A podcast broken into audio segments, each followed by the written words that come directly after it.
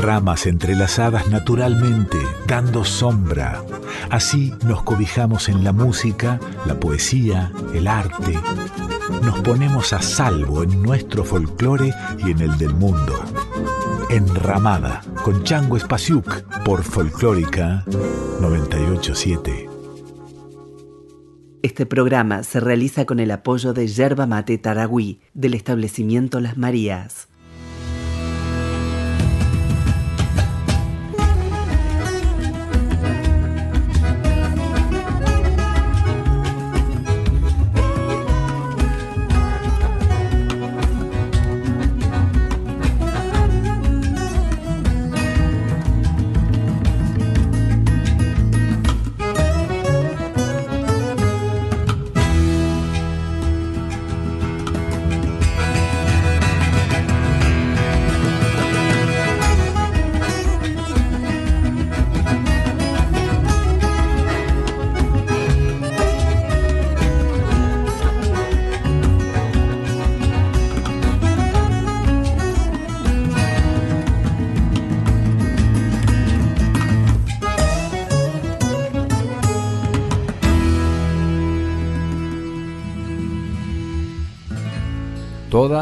Creación de arte es gestada por su tiempo y muchas veces gesta nuestras propias sensaciones. De esta manera, toda etapa de la cultura produce un arte específico que no puede ser repetido. Pretender resucitar premisas artísticas del pasado puede dar como resultado, en el mejor de los casos, obras de arte que son como un niño muerto antes de ver la luz.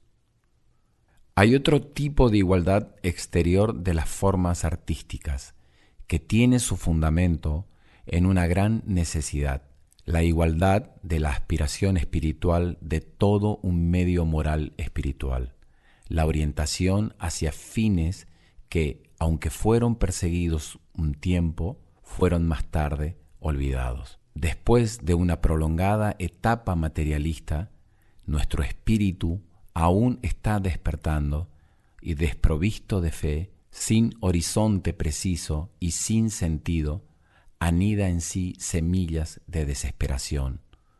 Una luz tenue surge como un punto pequeñísimo en una inmensa esfera negra. Es un presentimiento que el espíritu teme mirar, ya que no sabe si esa luz es sólo un sueño y la esfera negra la realidad. La vida del artista es compleja y sutil, y la obra que surja de él producirá lógicamente en el público capaz de apresarlas emociones tan multiformes que nuestras palabras no podrían representarlas.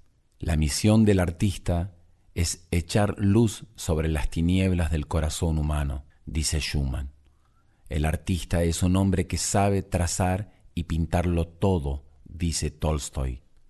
Los espíritus hambrientos salen igualmente hambrientos. La multitud deambula por las salas y halla grandiosas o bellas las pinturas. Aquel hombre que podría haber hablado no dijo nada, y aquel que podría haber escuchado no oyó ninguna cosa. Tal estado del arte se denomina le art por el art la supresión de los sonidos interiores que constituyen la esencia de los colores, la dispersión de las fuerzas del artista en el vacío, es el arte por el arte.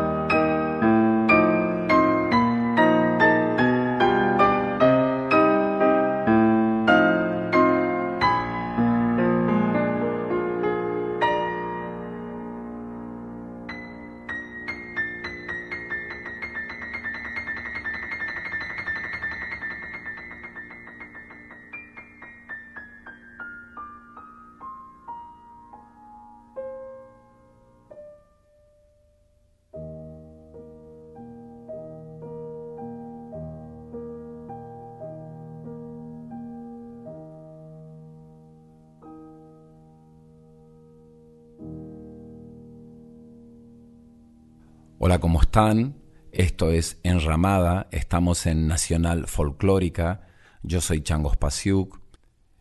Hace muchos años me encontré con un libro llamado Sobre lo espiritual en el arte de el artista plástico Vasily Kandinsky, que nació en Rusia en 1866. Vamos a compartir algunos tramos de este libro y vamos a escuchar algunas obras de arte en la música del mundo. Vasily Kandinsky, ruso, alemán, después francés, es un pintor que fue el gran teórico y práctico también del arte abstracto, es decir, este arte en que la representación del objeto es secundaria e incluso perjudicial. La belleza del arte reside en la riqueza cromática y la simplificación formal es la representación de lo esencial del arte, no una burda imitación de la naturaleza que es de por sí insuperable. Kandinsky formó parte de muchísimos movimientos a lo largo de principios del 1900 y ha escrito muchos libros. A mí me ha tocado algunos tramos de este libro cuando habla de que si nosotros observáramos el color con una totalidad y con una concentración muy profunda, llegaríamos a sentir el sonido que hay en los colores. Y eso me lleva a pensar en mucho de nuestra música popular y de nuestra música folclórica, que si nosotros nos conectamos profundamente con el sonido, la gran cantidad de imágenes y de relatos y de narraciones que hay detrás de ese sonido. El libro sobre lo espiritual en el arte, del cual leeremos algunos fragmentos, propone esencialmente despertar la capacidad de captar lo espiritual en las cosas materiales y abstractas, capacidad que Kandinsky intuía básica para la pintura del futuro y con posibilidades de hacer realidad innumerables experiencias. Pero no se trata, como podría pensarse, de un libro programático pues no pretende en absoluto apelar a la razón y al cerebro.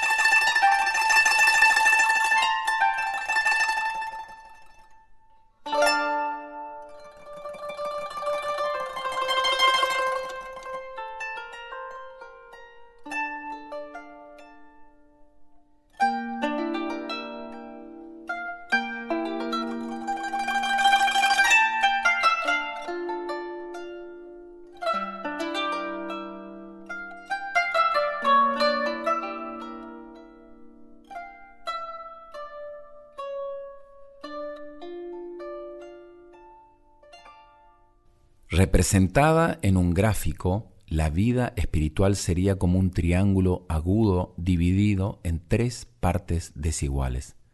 La menor y más aguda de ellas señala hacia arriba. A medida que se desciende, cada parte va agrandándose y ensanchándose. Ese triángulo tiene un movimiento lento, casi imperceptible, hacia adelante y hacia arriba en el lugar donde hoy se halla el vértice superior, mañana estará en la parte siguiente. En la cima del vértice hay muchas veces solo un hombre. El gozo de su contemplación es igualable a su desmedida tristeza interior. Los que se encuentran cerca de él no lo entienden y con indignación lo acusan de loco o impostor. En cualquier parte del triángulo hay artistas. Todo aquel que puede ver más allá de los lindes de su sección es un profeta para los que lo rodean y contribuye en el lento movimiento del carro. Si en cambio no posee esa mirada visionaria o renuncia a ella, sus pares lo apoyarán y celebrarán. Los períodos en que el arte no posee un representante de altura, en los que el pan está transformado, son épocas de decadencia en la vida espiritual. Las almas descienden todo el tiempo de las partes superiores y el triángulo parece estar quieto. El arte, que en tales circunstancias sobrevive humillado, se emplea únicamente con fines materiales. Busca su existencia en la materia dura porque no conoce la exquisita.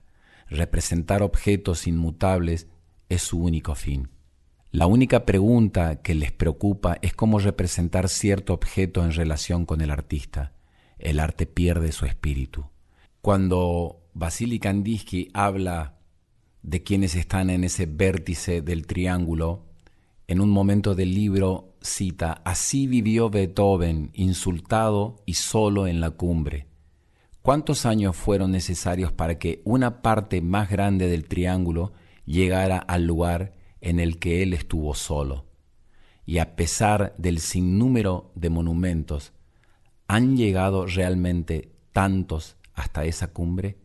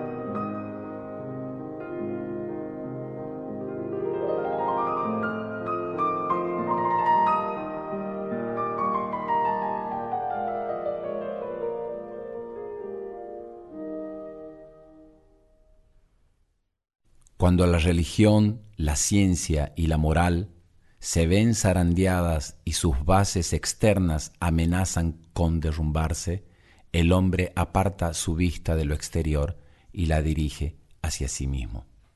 Los músicos más modernos, como Debussy, crean impresiones a menudo tomadas de la naturaleza y transformadas en imágenes espirituales por vía puramente musical.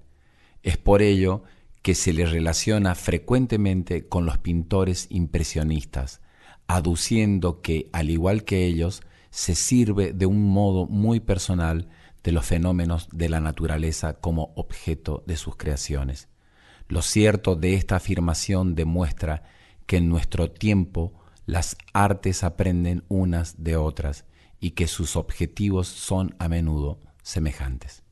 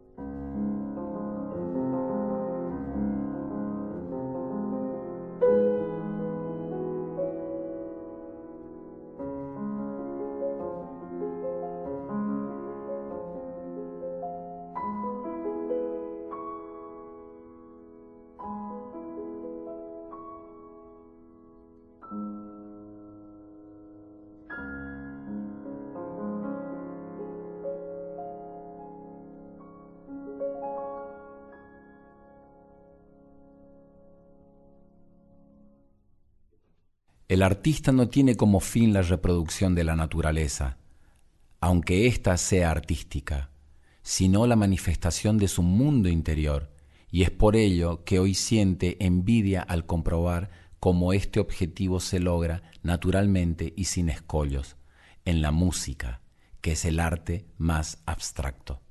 La puesta en paralelo de los medios de un arte con los de otros y la inspiración recíproca solo tiene valor si se realiza sobre la base de los principios y no meramente sobre la base de lo exterior. Al ahondar dentro de sus propios medios, cada arte señala las fronteras que lo distinguen y en este hecho vuelven a unirse por un mismo esfuerzo interior.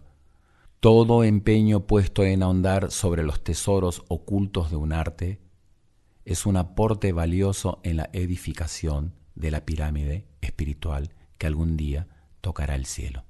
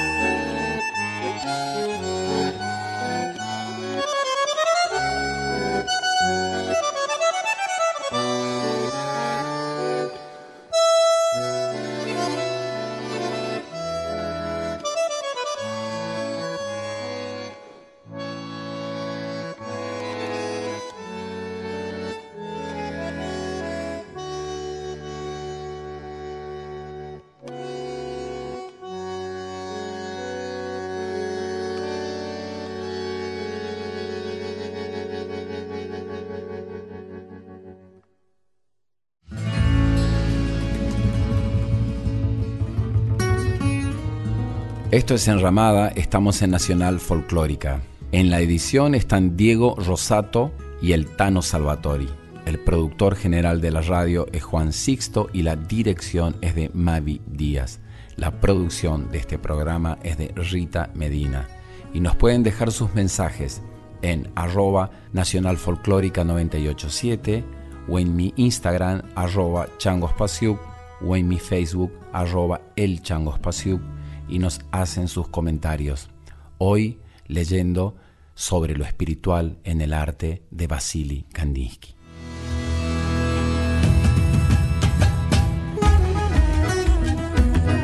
Estás escuchando a Chango Spasiuk con Enramada por Folclórica 987.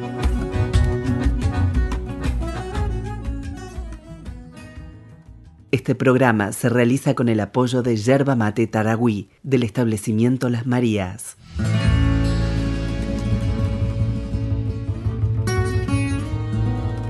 Enramada, Enramada. con Chango Espasiuk por Folclórica 987.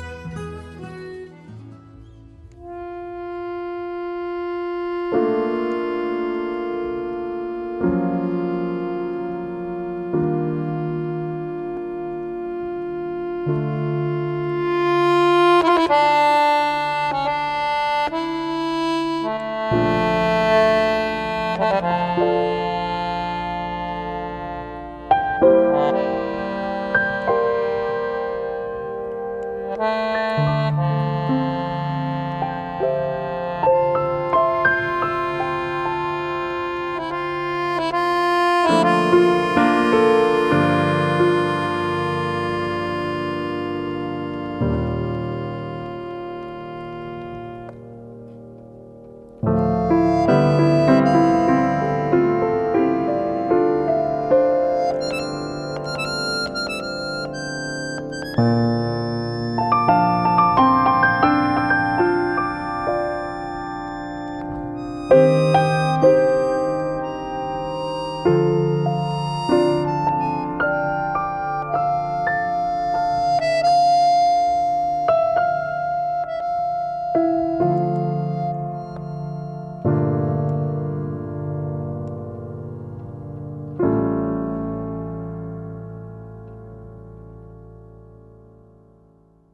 Dice Kandinsky, la música puede obtener resultados inasequibles, imposibles de alcanzar para la pintura.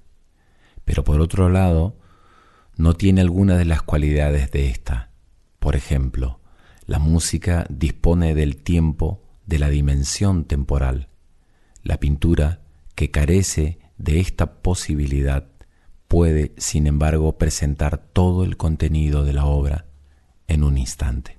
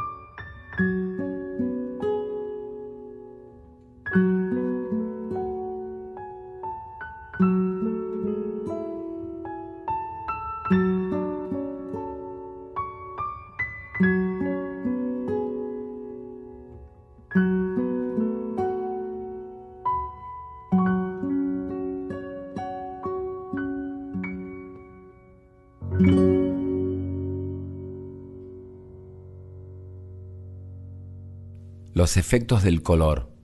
Si miramos una paleta repleta de colores, pueden producirse dos efectos. Un efecto físico exclusivo, el embelezamiento producido por la belleza y los atributos del color. Otra, el efecto psicológico provocado por el color. La energía psicológica del color produce un movimiento en el ánimo.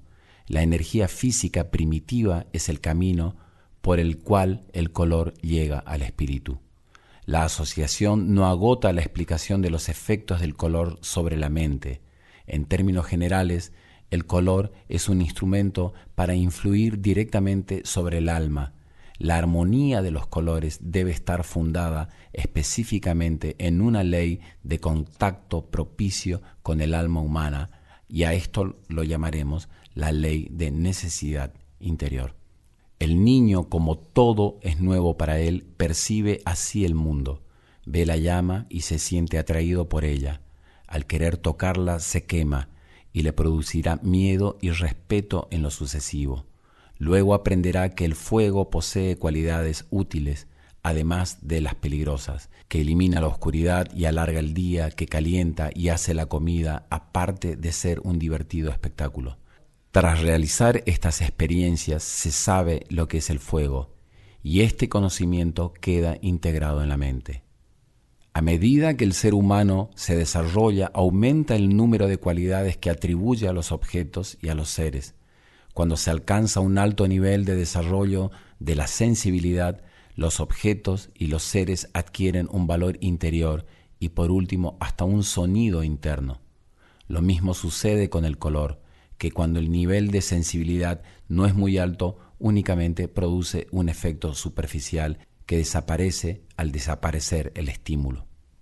La cualidad acústica de los colores es tan concreta que a nadie se le ocurriría reproducir la impresión que produce el amarillo claro sobre las teclas bajas del piano, o describir el barniz de la granza oscuro como una voz de soprano. El sonido musical penetra directamente en el espíritu. Inmediatamente encuentra en él una resonancia porque el hombre lleva la música en sí mismo.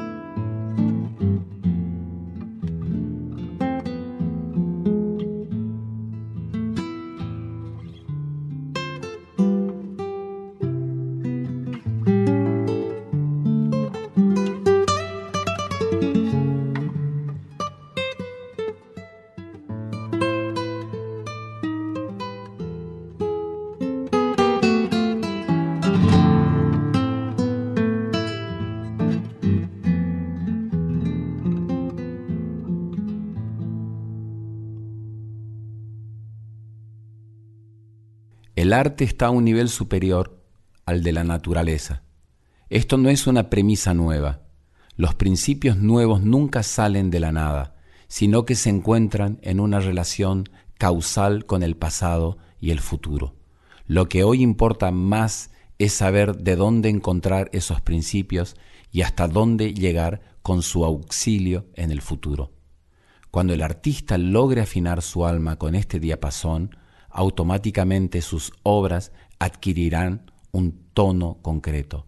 La progresiva liberación de nuestros días se desarrolla sobre el reino de la necesidad interior, que como hemos dicho, es en el arte la fuerza espiritual del objetivo.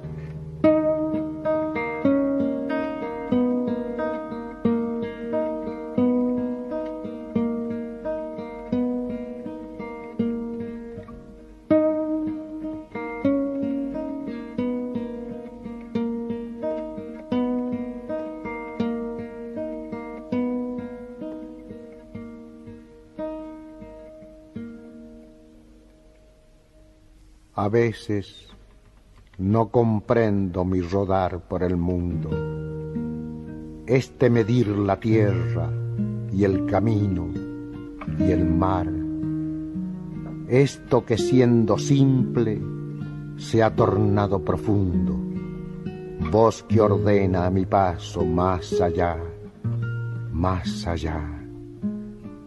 Hasta donde conozco, soy un ser sin marinos, gente sin paso largo, ni fronteras vencidas, manos que aprisionaron un sueño campesino de melgas y picanas y relinchos y bridas. ¿Por qué admiro castaños y encinas y hondos mares y aquel idioma extraño y el violín que agoniza? Si una bárbara lengua de pampa y trebolares me dio a beber guitarras que se hicieron ceniza. ¿De dónde llega entonces la aventura del viaje si nada ha estado lejos? Quizá una cordillera y esta dulce mentira de mudar los paisajes que son siempre los mismos inviernos, primaveras. A veces no comprendo por qué camino tanto si no he de hallar la sombra que el corazón ansía. Quizá un profundo acorde, profundo como un llanto, he de escuchar un día, he de escuchar.